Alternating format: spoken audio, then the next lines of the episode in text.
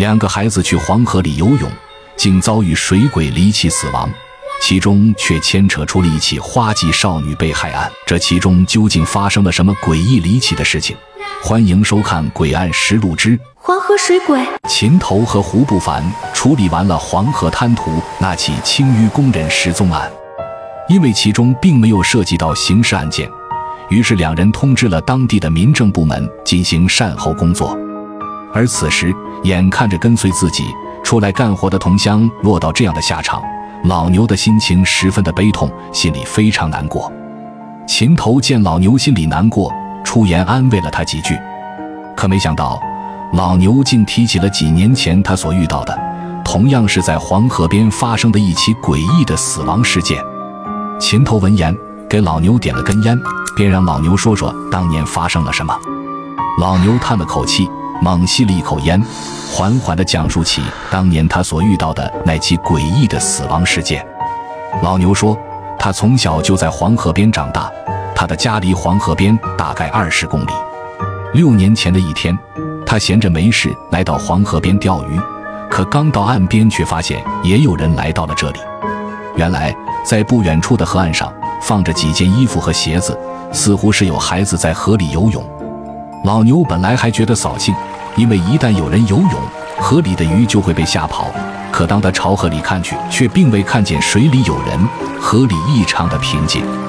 老牛没有多想，在河岸边找了块石头坐下来，便钓起了鱼。由于近几年黄河里的鱼越来越少，钓了半个多小时，老牛一条鱼也没有钓上来，反而觉得有些困了。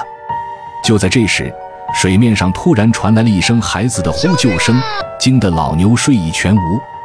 老牛慌忙收起了鱼竿，朝着河里仔细看了起来。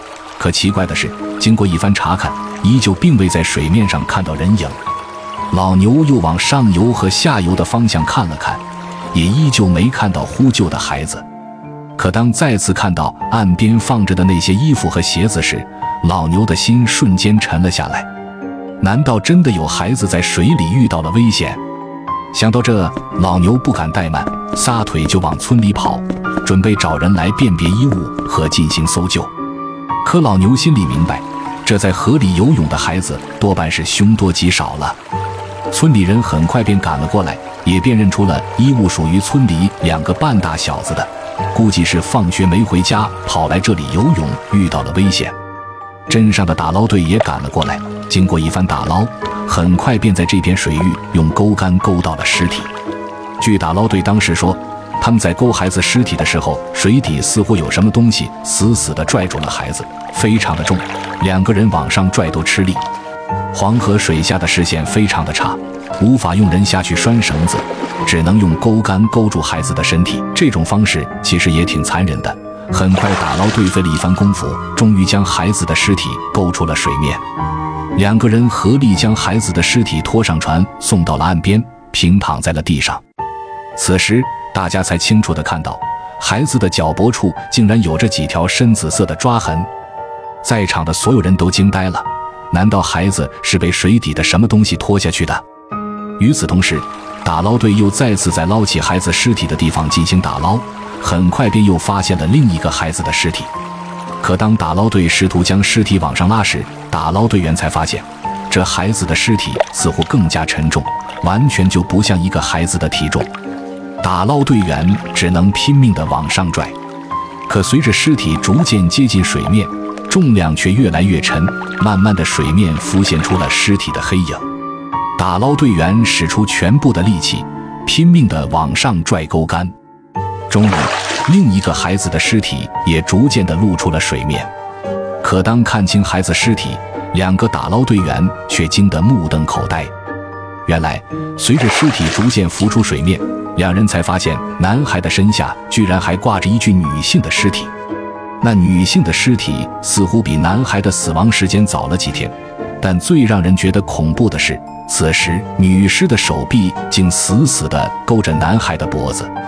两个打捞队员费了很大的力气，终于将两人的尸体拖上了船，而女尸的另一只手始终保持着抓着什么东西的姿势。这让在场的人不禁想起第一具男孩尸体脚脖处的抓痕，让人不寒而栗。在场的人费了许多功夫才将两具尸体分开，可此时男孩的脖子上已经被勒出了一条深深的紫色勒痕，而女尸的脖子上也赫然有着一条深深的紫色勒痕，似乎也并不是淹死那么简单。老牛因为是目击者，怕随后的调查惹来麻烦，看到尸体被捞上来后便离开了河岸。老牛一边抽着烟，心情复杂地讲述了他目睹的诡异经历。而据老牛后来说，那女人是村里一个外出务工的男青年，从城里以谈对象的名义哄骗回来的。女人在跟着男人回村后，发现男人的家里很穷，便想走，男人不肯，两人打了起来，男人失手勒死了女人。男人怕东窗事发，觉得女人来村里并没有多少人知道。死了，估计也没什么人会发现，所以趁着夜色，把女人的尸体偷偷扔进了黄河里。本以为随着水流，尸体会被冲走，这件事情永远不会被发现，可没想到却因这起诡异的溺亡事件曝光。后来，男人被警方拘捕，经过审判，判处了死刑。